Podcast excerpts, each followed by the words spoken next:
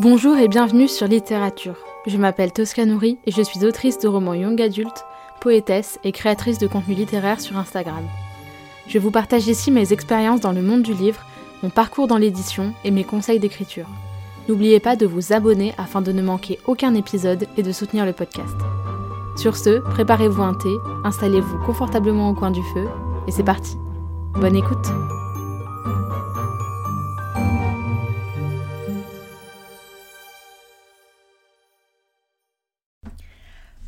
Bonjour et bienvenue dans ce cinquième épisode de mon podcast Littérature. Je suis comme d'habitude ravie de vous retrouver pour ce nouvel épisode, surtout que je suis particulièrement de bonne humeur après avoir reçu euh, quelques bonnes nouvelles sur le plan professionnel. Euh, même si on n'est pas du tout là pour parler de mon avenir professionnel. on est là aujourd'hui pour parler euh, du travail sur la couverture quand on veut s'auto-éditer. Donc notamment le lien avec le graphiste et l'illustrateur, euh, voilà, comment communiquer, comment présenter son projet, et ensuite comment ça peut se passer, les tarifs, les délais. Voilà, je vais répondre un petit peu à toutes les questions que je me posais quand je faisais des recherches sur l'auto-édition, et je me dis que ça peut peut-être en aider certains. Alors même si en lançant ce podcast, je savais qu'il allait avoir un moment où j'allais vouloir euh, faire cet épisode euh, sur le travail de couverture quand on sort un livre auto-édité, c'est il y a quelques jours en fait en en discutant avec une amie qui a appris que j'écrivais des livres et, euh, que j'en avais auto-édité déjà deux, qui m'a demandé si je faisais mes couvertures moi-même ou si j'avais embauché quelqu'un. Euh, et je me suis rendu compte en fait que c'était une question qu'on m'avait posée vraiment très très très très très souvent euh, sur les réseaux sociaux et notamment sur Instagram, que ça soit en DM ou euh, en FAQ ou en live par exemple. Et donc je me suis dit bah pourquoi pas en faire un épisode. Donc bah c'est parti, on va parler de tout ça. Tout d'abord il faut comprendre que en maison d'édition, le système est un petit peu différent forcément de l'auto-édition.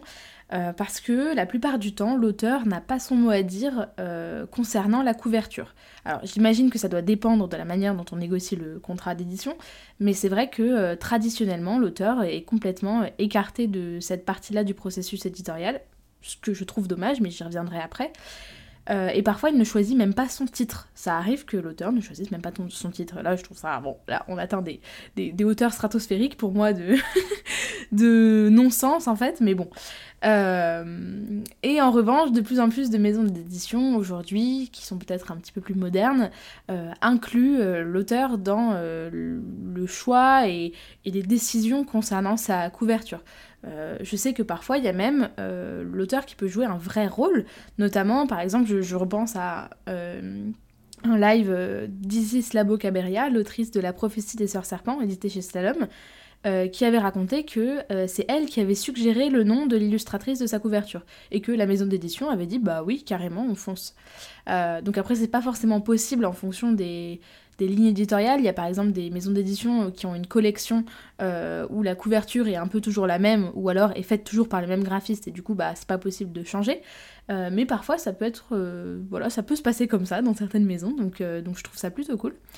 Euh, et parfois aussi, euh, ça arrive de plus en plus que euh, les auteurs soient consultés, on va dire, par le graphiste qui a lui reçu un briefing des éditeurs, mais qui quand même demande à l'auteur s'il a des idées, s'il a des suggestions, des pistes à lui donner, ce que je trouve pas plus mal. Et donc, bon, vous l'avez compris, moi, ça a été un élément décisif dans mon choix de m'auto-éditer, clairement, la couverture pour la force de vivre, euh, déjà je voulais avoir le pouvoir de choisir euh, ce que je voulais. Et surtout je voulais absolument catégoriquement impérativement euh, travailler avec mon amie Flore Perrault donc Made by Flore où j'écris parfois sur Instagram que je connaissais depuis quelques temps et dont j'aimais énormément le travail. Je voulais absolument que ça soit elle et personne d'autre euh, donc avec Flore, on avait déjà travaillé euh, ensemble sur une illustration pour son projet euh, à fleur de peau. Donc on se connaissait déjà très bien et puis on, avait noué par la suite une relation amicale. Et donc je l'ai contacté un jour en lui disant bah, Coucou Flore, comme tu sais, j'écris un recueil de poésie qui sortira bientôt et j'aimerais beaucoup que tu fasses la couverture. donc je lui ai expliqué un petit peu le projet. Et, et voilà, et donc c'était lancé. Euh, donc moi dans mon premier mail, je lui ai donné un petit peu mes délais, mais on reviendra tout à l'heure sur euh, ce qu'il faut donner déjà d'emblée comme information à un, illustrateur ou une illustratrice quand on le contacte, euh, parce que c'est quand même assez important. Et donc voilà, donc on a commencé à discuter du projet. donc quelles idées j'avais au niveau de la colorimétrie, des éléments, est-ce que je voulais des goodies et tout ça. Et ensuite Flore, avec toutes ces informations, a établi un devis qu'elle m'a envoyé et que j'ai signé. Et à la suite de ça, euh, elle m'a fait des suggestions. Donc euh, d'abord une planche, on va dire, euh, un mood board un petit peu en quelque sorte avec les... Voilà, moi je lui avais donné des éléments type j'aimerais beaucoup avoir un saule pleureur sur la couverture, des orangers et une rivière. Mais à part ça, je ne sais pas trop où je veux aller. Et donc, elle m'avait voilà, suggéré euh, des, Elle avait pris des photos notamment de Pinterest. Elle m'avait dit voilà, est-ce que ça, ça te tente Ça, ça te tente? Est-ce qu'on part plutôt dans une piste qui est. Voilà, plutôt dans cette piste-là, cette piste-là? Quelle, voilà, quelle ambiance, quelle couleur, quel, euh, voilà, quel style aussi de dessin euh, Voilà, c'était un petit peu travailler là-dessus. Et après, bah, une fois que on, a continué à discuter, il y a évidemment eu beaucoup d'échanges de mails, euh, elle a commencé euh, à euh, faire la couverture en fait, et donc d'abord un croquis, et puis après, alors il y a eu quelques fausses pistes, quelques fois où j'ai dit ah non, alors là c'est joli, mais c'est pas du tout là où je veux aller. Euh, et du coup, il y a eu beaucoup d'allers-retours. Et c'est vraiment ça, le travail avec un illustrateur, c'est vraiment un, travail navette. C'est pas juste vous envoyer, un, mail en disant ce que vous voulez et euh, une semaine après, euh, l'illustrateur vous renvoie une couverture. Hein. Évidemment pas. C'est beaucoup d'allers-retours, beaucoup de petites, petites ou grosses modifications. et voilà, et donc il y a eu des allers-retours jusqu'à arriver à une couverture finale. Pour De l'orage naît un soleil, donc mon deuxième recueil de poésie, euh, c'était un petit peu différent parce que pour euh, plusieurs raisons, je n'ai pas pu travailler avec Flore. Et donc c'était complètement l'occasion de découvrir quelqu'un d'autre et de découvrir un nouveau style de travail euh, et de ne pas aussi m'enfermer dans un style unique et une charte graphique qui aurait pu à terme être un petit peu limitante parce que euh, voilà, c'est un petit peu limitant de ne vouloir faire des projets qu'avec un seul illustrateur parce que le jour où par exemple la personne n'est pas disponible ou arrête son activité, enfin voilà, le jour où ce n'est pas possible, bah on se retrouve à avoir euh, un, par exemple moi je, je voulais pas risquer par exemple de faire mes deux premiers recueils de poésie avec la même illustratrice, le même style d'illustration et admettons le troisième si pour une raison X ou Y elle ne pouvait pas travailler avec moi, euh, avoir un style qui dénote et qui soit différent. Donc euh, moi c'était complètement l'occasion de tester autre chose et donc j'ai contacté euh, Pauline Gallois, euh, que vous connaissez peut-être sous le nom de Nina Fontane, qui est son ancien nom de plume mais qu'elle a abandonné depuis. que je connaissais depuis très longtemps sur Wattpad, et clairement, depuis que j'avais 14 ans, je bavais devant ses couvertures qui sont tout simplement incroyables, et son roman de science-fiction aussi. Et spoiler, euh, c'est un choix euh, que je n'ai pas regretté un seul instant. Je suis trop trop trop heureuse d'avoir travaillé avec elle sur ce projet. Ça a été hyper enrichissant. Je crois que pour elle, ça a été aussi un challenge parce que ça la sortait de sa zone de confort, que ce soit la couverture ou justement les illustrations intérieures. Et euh, franchement, c'était une super période de travail, vraiment. Et donc je l'ai contactée, mais cette fois-ci avec des idées beaucoup plus précises de ce que je voulais que ce que pour la force de vivre, ce que j'avais au départ. donc euh, au final, ça nous a évité beaucoup de fausses pistes euh, et, beaucoup de désagréments. En fait, j'avais vraiment des idées, c'est-à-dire que euh, je, lui ai fait clairement un schéma en bonhomme bâton pour lui expliquer ce que je voulais. Donc je lui ai donné, voilà, je voudrais reprendre la trame qui était un petit peu ma marque de fabrique, d'avoir un personnage central qui me ressemble sur la couverture, avec donc des arbres, euh, et avec euh, un point d'eau, donc en l'occurrence pour le premier c'était une rivière et pour le deuxième c'est la mer. Euh, et donc voilà, donc on est parti sur du mimosa, la mer, une, un personnage qui est censé me symboliser, et euh, du coup bah, de l'orage euh, sur la première de couverture et euh, le soleil sur la quatrième de couverture où là attention waouh j'ai pas inventé l'eau chaude. Mais bon c'est voilà c'était il y a une vraie symbolique là-dedans tout comme dans la force de vivre la couverture est ultra symbolique. Je l'avais déjà expliqué je crois sur Instagram mais bon voilà. Et donc voilà donc j'avais des idées vraiment très très précises de ce que je voulais que ce soit en termes de composition de colorimétrie de style. Et donc forcément ça a été beaucoup plus rapide de lui expliquer ce que je voulais et il y a eu, bah, je vous l'ai dit, beaucoup moins de fausses pistes. Et donc, euh, bah voilà, ça a été un travail avec euh, très peu de rectification finalement. Globalement, étape après étape, euh, je n'ai fait quasiment que valider, dire bah oui, oui, oui, oui, oui, très bien, on continue. Donc du croquis à la version finale, globalement, ça a été très très fluide. Par contre, là où ça a été un petit peu plus laborieux, mais c'est normal, c'était sur les illustrations intérieures. Parce que du coup, dans La Force de Vivre, c'est moi qui ai fait toutes les illustrations intérieures. Euh, mais dans le De l'orage un soleil, j'en ai fait une quinzaine, mais c'est surtout Pauline Gallois qui en a fait une cinquantaine. Et là, pour le coup, c'était assez laborieux parce qu'il a fallu que je lui envoie donc mon manuscrit. Donc déjà, c'était la première personne à lire mon manuscrit, c'était très stressant. Et puis, euh, je lui avais fait donc des annotations en disant, bah voilà, euh, là, j'aimerais euh, tel type de dessin. là, j'aimerais un dessin, mais ta carte blanche, je sais pas du tout comment l'illustrer, comment est-ce que toi tu vois la chose? là, j'imagine à peu près ça, mais franchement, je suis pas trop sûre. pardon, j'ai tapé dans mon bureau. mais du coup, voilà, donc ça a été pour le coup là un petit peu plus long parce que bah du coup, il y avait 50 illustrations, même si elles sont beau, forcément beaucoup moins complexes que la couverture, c'était quand même assez long.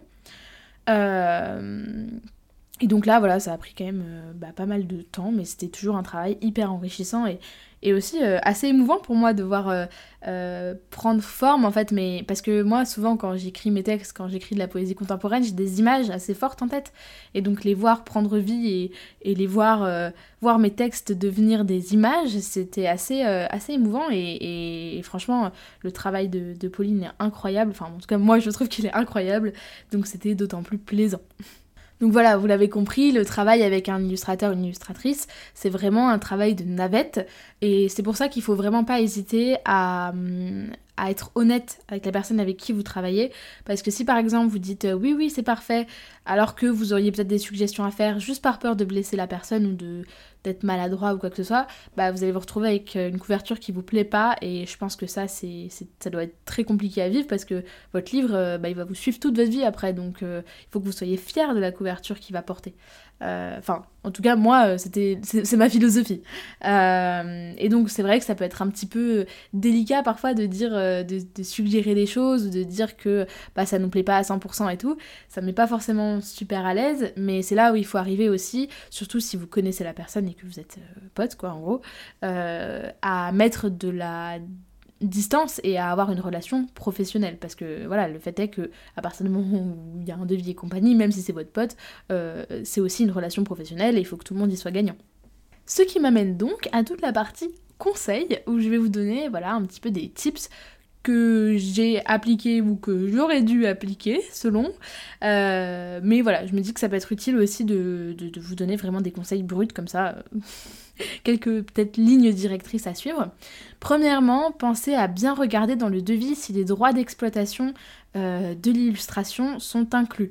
Euh, en gros, si vous avez le droit d'en faire une utilisation commerciale. Et a priori, si vous éditez un livre, vous en faites une utilisation commerciale.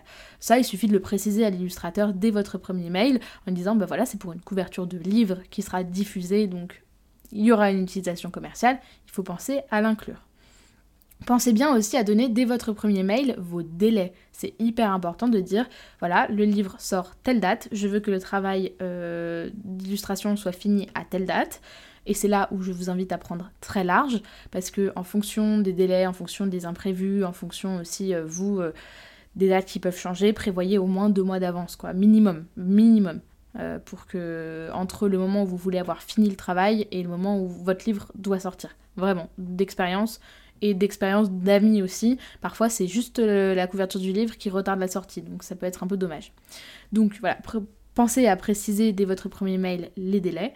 Et si c'est un petit peu ric-rac par rapport à. Voilà, si vous vous y prenez un peu trop tard, il peut y avoir des frais supplémentaires, euh, des frais d'urgence en fait, qui s'appliquent. Alors euh, là, c'est à l'illustrateur de juger si oui ou non euh, il y a des frais supplémentaires qui s'appliquent, mais en gros, c'est pour compenser le fait que bah, la personne ne pourra évidemment pas annuler ses projets pour vous faire passer en priorité, mais donc elle devra travailler en heures sup globalement. Donc bah, forcément, ça entraîne des frais supplémentaires. Ensuite, brainstormer avant de contacter l'illustrateur. Ça, franchement, c'est ce que j'aurais dû faire avant de contacter Flore pour la force de vivre. Si vous avez une idée claire, nette, béton de ce que vous voulez faire, ça ira dix fois plus vite et ça vous coûtera aussi moins cher, notamment si vous payez euh, en forfait heure en fait, si vous payez la personne en fonction du nombre d'heures sur lequel elle va travailler. Euh, donc si vous, voilà, je vous conseille vraiment de, de, vous mettre au clair, de brainstormer, de savoir ce que vous voulez, ce qui vous inspire, ce que vous aimez aussi comme style de couverture. Euh, ça peut vraiment vous éviter des fausses pistes et vous faire gagner beaucoup de temps et, de frustration aussi, parce que si vous êtes clair dès le début, globalement, voilà, ça, ça, après c'est sur des roulettes quoi. Euh, donc ce n'est pas obligatoire évidemment, hein. vous pouvez contacter un illustrateur pour lui dire voilà euh, j'ai tel type de projet, euh, donc notamment si par exemple vous écrivez des romans voilà par exemple mes personnages ressemblent à ci, ça, ceci, par contre voilà j'ai pas trop d'idées, est-ce que tu as des suggestions? Et voilà. Mais bon forcément c'est plus compliqué que si vous arrivez déjà avec votre projet hyper clair et net. Ensuite, et ça c'est un conseil qui va vous paraître euh, peut-être euh, incongru, mais je vous jure que c'est presque le plus important, euh, vous ne pouvez arriver devant votre illustrateur, lui présenter votre projet qu'une fois que vous avez les dimensions finales et définitives qui seront fournies par votre plateforme d'auto-édition. En gros, votre nombre de pages ou votre grammage, donc c'est-à-dire l'épaisseur de votre papier, 80 grammes ou 90 grammes par mètre carré, le plus souvent, généralement, hein, après ça peut changer, mais généralement c'est ça, ne doit plus bouger. et ça, j'aurais vraiment aimé le savoir parce que bah moi j'ai contacté donc que ce soit Flore ou Pauline et euh, en fait euh, bah j'ai hum, rajouter des pages ou enlever des pages. Euh, et forcément, bah, ça joue sur l'épaisseur du livre et donc ça joue sur les dimensions de la couverture. Et si notamment vous passez par BOD, qui est vraiment très tatillon sur les couvertures, c'est-à-dire que vraiment euh, au quart de millimètre, de centième, de dixième de millimètre, euh, si c'est pas exactement les bonnes dimensions, il ne l'acceptera pas. Hein. et alors là, vous aurez des déconvenus. voilà, donc vraiment, vos dimensions ne doivent plus bouger. Ensuite, euh, faites attention à ce que si vous avez des illustrations intérieures, elles soient vectorisées. Vectorisées, en gros, je vais pas rentrer dans les détails parce que je ne suis ni graphiste ni illustratrice et j'ai pas envie de me faire taper dessus parce que j'utilise pas le bon jargon. Mais en gros, euh, si vous zoomez, ça sera complètement net, c'est-à-dire c'est net à l'infini, ça sera pas pixelisé et à l'impression, ça fera beaucoup beaucoup plus propre et beaucoup plus quali. Clairement, moi je l'ai pas fait dans mon premier recueil, j'aurais dû. C'est beaucoup beaucoup plus quali, ça fait beaucoup plus pro, euh, beaucoup plus classe d'avoir des illustrations qui sont vectorisées parce que globalement, à l'impression, elles vont ressortir aussi nettes que votre corps de texte. Donc euh, franchement, c'est pas pas c'est pas accessoire. Voilà, je vous conseille vraiment de les faire vectoriser et si vous travaillez avec un illustrateur, il saura comment le faire, il n'y a pas de souci. Et enfin, dernier conseil qui est peut-être euh, le plus important, j'ai envie de dire, je vous conseille vraiment de vous renseigner euh, sur votre illustrateur euh, en tant que professionnel. C'est-à-dire, je vous conseille d'aller contacter des gens qui ont déjà travaillé avec la personne pour savoir si la personne tient ses délais, si elle répond à ses mails, si elle n'a pas déjà eu des problèmes juridiques, par exemple de plagiat ou quoi que ce soit, s'il n'y a pas eu de soucis majeurs dans le travail avec l'illustrateur. Euh, voilà, il y a plein de raisons qui peuvent faire que bah, le travail de, votre, de la personne peut vous plaire, vous pouvez kiffer ce que la personne fait, mais si derrière la personne n'est pas pro, ça va être très compliqué de travailler avec elle. Donc je vous conseille vraiment de faire ce travail-là, de faire cette démarche-là, euh, de, de, voilà, de tout simplement vous renseigner sur la personne avec qui vous allez travailler et que vous allez payer pour un travail. Vraiment, je vous le conseille très très très très fortement. Même si ça peut paraître un petit peu compliqué, je pense que la plupart des gens, notamment sur les réseaux sociaux, seront ravis de répondre à vos questions. Si ça s'est super bien passé, ils seront bah, très contents de vous recommander la personne. Si ça s'est moins bien passé, ils pourront aussi vous informer et que vous, y alliez en toute connaissance de cause. Voilà. Ensuite, donc, je vais répondre à la question que vous vous posez très certainement euh, si vous n'avez jamais autodité de livre, si vous n'avez jamais fait appel à un illustrateur et que vous vous renseignez combien ça coûte de faire faire une couverture par un illustrateur ou une illustratrice. Je vais être très claire dès le début, ça dépend. voilà, comme ça c'est dit, ça dépend de plein de choses, mais j'y reviens juste après. D'abord, je vais vous parler de combien moi j'ai payé mes couvertures et mes différents projets avec des illustratrices. Donc tout d'abord en travaillant avec Flore pour la force de vivre, donc pour une couverture extérieure plus un marque-page qui reprend euh, la couverture mais juste ça a été recadré de manière à dans le format marque-page, plus deux stickers qui pareil reprennent des éléments de la couverture, donc pas vraiment de travail supplémentaire. Ça m'a coûté environ 400 euros. Ensuite, euh, Pauline Gallois, donc pour euh, De l'orage né un soleil, pour euh, une couverture et pareil un marque-page plus deux stickers, plus 50 illustrations à l'intérieur du livre, ça m'a coûté environ 800 euros. Donc clairement, je sais que ce sont des sommes conséquentes et qui peuvent faire très peur. En revanche, il y a plusieurs éléments qu'il faut prendre en compte. Tout d'abord, bah, c'est évident que l'illustrateur doit être rémunéré euh, à hauteur du travail qu'il fournit, hein, comme n'importe qui d'autre. Euh, donc euh, voilà, les, tarifs sont ce qu'ils sont, mais la personne va passer plusieurs heures, plusieurs dizaines d'heures en fonction de votre travail sur la couverture. Donc c'est bien normal qu'il soit rémunéré. Et voilà, et si la personne en plus est en freelance et vit exclusivement de ses activités d'illustrateur freelance, c'est bien normal qu'il puisse se rémunérer. Et ensuite, ces tarifs dépendent énormément de plein de choses différentes. D'abord, ça va dépendre de la complexité de votre projet. Moi, clairement, j'ai fait le choix, j'ai pris le pari de faire des couvertures qui sont assez complexes, assez recherchées, forcément qui demandent beaucoup plus de temps euh, qu'une illustration euh, simple, euh, voilà, qui, prendra beaucoup moins de temps et donc forcément qui coûtera beaucoup moins cher. donc c'est logique que, ça, que mes couvertures aient coûté cher spécifiquement. Et ensuite, ça va dépendre aussi de l'agenda de l'illustrateur. S'il est hyper chargé, bah, il va pouvoir adapter ses tarifs, évidemment. Et ça va dépendre aussi de sa popularité. Si la personne est très demandée, bah, logiquement, c'est compréhensible qu'elle augmente ses tarifs. C'est humain et c'est le cas dans n'importe quel milieu euh, artistique ou même professionnel de manière générale. Plus... Enfin, ce qui est rare et cher, donc c'est logique. Euh, et donc voilà, donc ce sont des, tarifs à titre indicatif, mais rien ne vous dit que si vous contactez l'une ou l'autre de mes illustratrices ou un autre illustrateur, ça sera la, même chose. Euh, évidemment, comme je l'ai dit, tout dépend de votre projet, de vos délais aussi. Je vous parlais tout à l'heure de, frais d'urgence, bah clairement ça peut jouer. Euh, et de plein d'autres choses. Donc vraiment, voilà, je vous conseille de, de, réfléchir à tout ça et de voir aussi si pour vous c'est un investissement rentable. Moi je considère que Enfin, franchement, moi je fais partie des lecteurs qui peuvent acheter un livre uniquement pour sa couverture ou qui peuvent ne pas l'acheter uniquement pour sa couverture et pire que ça, qui peuvent même aimer un livre juste pour sa couverture et le détester uniquement pour sa couverture. Donc je considère que c'est clairement un investissement qui est rentable et très honnêtement, c'est un investissement qui est rentabilisé parce qu'il n'y a pas photo, je le vois bien, entre les ventes de livres auto-édités où la couverture est canon et on se dit bah c'est clairement de qualité professionnelle donc c'est de qualité digne d'une maison d'édition.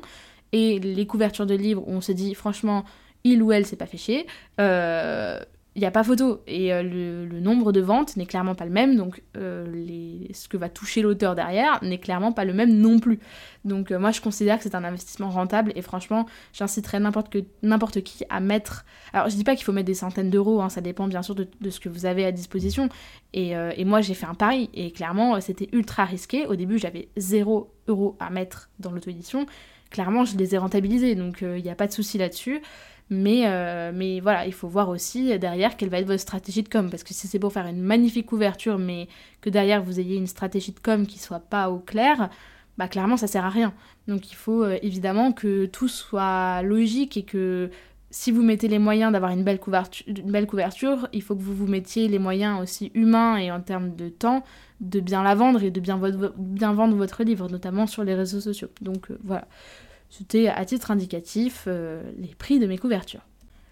Et enfin donc, euh, une question évidemment d'importance capitale, comment trouver un illustrateur en freelance? Alors tout d'abord, je vous conseille vraiment de euh, faire une veille sur les réseaux sociaux. alors moi c'est un petit peu différent parce que comme c'était deux connaissances de longue date, c'est pas tout à fait pareil. Mais euh, typiquement pour euh, la pochette de mon podcast, euh, du coup du podcast que vous êtes en train d'écouter, littérature, j'avais une illustratrice en tête que j'ai découverte sur les réseaux sociaux, que j'ai contactée pour faire la couverture du podcast. Finalement, ça n'a pas abouti parce que voilà, le, le, tarif était trop élevé pour moi et même si c'était complètement justifié et c'est complètement normal qu'elle m'ait demandé cette somme-là, c'était pas une somme que je pouvais investir euh, dans, dans, une couverture de podcast alors que bah, moi pour l'instant je touche zéro sur mon podcast, ça me rapporte absolument rien. Donc euh, je pouvais pas mettre cette somme là euh, dans le vide quoi. C'était pas envisageable et je savais pas si le format allait plaire, si tout ça. Mais du coup, euh, ça n'empêche que euh, vous pouvez trouver euh, des illustrateurs, des illustratrices sur les réseaux sociaux. C'est même, je pense, le meilleur moyen d'en trouver. notamment, par exemple, bah, ne serait-ce que moi, si vous allez dans mes, dans mes abonnements Instagram, vous trouverez plein de profils d'illustrateurs. Si vous allez sur les profils des illustrateurs, vous regardez dans leurs abonnements, vous trouverez plein d'autres profils d'illustrateurs qui sont un peu parfois du même genre et tout ça. Donc franchement, je vous conseille vraiment d'aller fouiller, d'aller d'aller gratouiller partout sur les réseaux sociaux pour essayer de, de voir s'il y a des profils qui vous interpellent, des profils qui vous plaisent. c'est hyper... je pense que c'est le meilleur moyen de trouver un illustrateur. Ensuite, vous avez la possibilité de faire appel à des professionnels en freelance sur des sites d'annonces.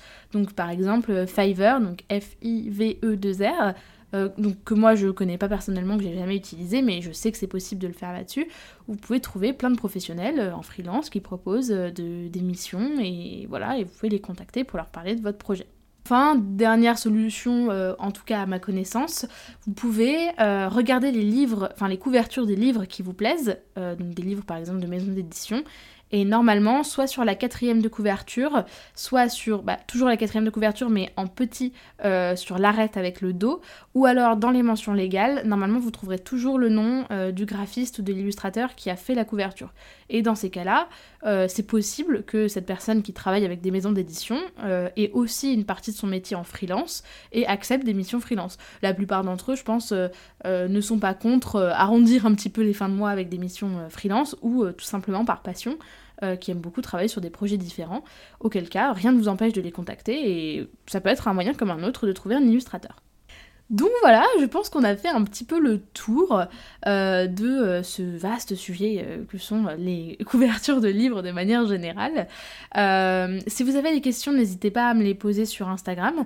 je me ferai un plaisir de vous répondre. Et j'espère en tout cas que cet épisode vous aura plu. N'hésitez pas, comme d'habitude, à, en parler autour de vous ou à simplement me faire un retour sur Instagram ou alors à noter euh, le podcast sur euh, la plateforme sur laquelle vous m'écoutez. Euh, ça peut être vraiment un super moyen de, me faire connaître et de me booster un petit peu auprès des plateformes. Et voilà, moi je vous souhaite une très belle soirée, une très belle semaine. Et la semaine prochaine, on abordera un sujet où je sens qu'on va bien se marrer. donc j'ai plutôt hâte, enfin hâte. Vous verrez quand vous écouterez le, prochain épisode, mais je pense que ça va être à pas piquer des verres. et voilà, je vous souhaite bah, je vous re-souhaite une très belle soirée euh, et, une belle semaine. Je vous fais des bisous. Merci beaucoup de m'avoir écouté. Si vous aimez littérature, vous êtes libre de laisser une note et un commentaire sur votre plateforme d'écoute préférée et d'en parler autour de vous. C'est un soutien immense. Plusieurs dizaines d'épisodes sont déjà disponibles à l'écoute, avec différents formats comme des épisodes solo, des interviews, des entretiens et des tables rondes. Prenez soin de vous et je vous retrouve bientôt pour un nouvel épisode.